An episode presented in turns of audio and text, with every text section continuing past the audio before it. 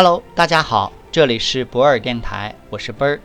本期节目带大家整理《中国制造2025数字化转型公开课》第十一章要点上。区块链是数字经济非常核心的基础技术。区块链是当今最两极分化的技术，充满着希望与失望，无法满足热超所带来的高期待。虽然具有颠覆性，但仍然缺乏可大量传播的用力。区块链是数字经济非常核心的基础技术。如果要将它的价值发挥到最大化，你就需要集成创新，而不是只盯着它的某一个特点，在某一个特点上做事情。除了在区块链技术领域里做集成创新外，真正构建新的数字经济、新的商业模式，你还需要把很多其他的数字化技术集成在一起。只有众多新技术的集成，才可能在创新的数字经济领域得到非常多新的有价值的商业模式。比如，互联网和物联网使你能够很低成本地收集到海量数据，数据多了就产生了价值。云计算可以让你很方便的、低成本的去存储、计算这些海量数据。数据如果是发生在区块链上的。大家不需要第三方的信任机构，就可以很低成本的去信任这些海量数据。密码学、隐私计算算法可以很好的保护这些隐私数据。最后，运用人工智能，集合各种各样的应用算法，分析和使用这些数据。数字经济就在这些数字技术的集成创新中诞生。免费索取本书，请关注 WeChat 或喜马拉雅。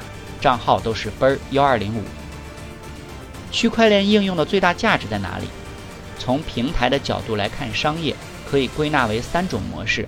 第一种是工业革命下的典型模式，或者说是电气化时代最典型的模式，即单边平台。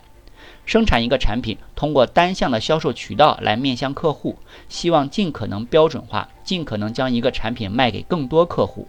单边平台时期追求的是规模效应。第二种是双边平台，它是信息时代的产物。Uber、滴滴就是最典型的双边平台。双边平台能给商业带来网络效应。第三种是多边平台。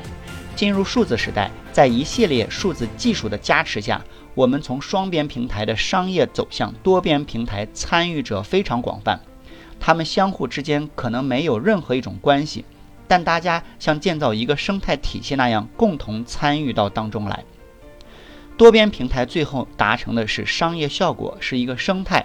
所以，从规模效应叠加到网络效应，最后叠加成为生态效应。真正的生态效应才是能够生生不息、绵延不绝的，才是最富有生命力的商业业态。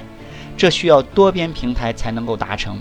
而区块链就是让各方利益相关方能够非常平滑、非常低成本的达成合作，从而创造出生态效应的一个重组或者重构生产关系的工具，这才是区块链应用当中价值最大的地方。也许区块链不只是下一代互联网技术，更是给下一代合作机制和组织形式。如果听到今天的节目觉得有收获，可以在评论区写上你的感受。也可以将本条音频发到你的朋友圈、朋友群，分享给更多的人。感谢你，合作交流请联系奔儿幺二零五。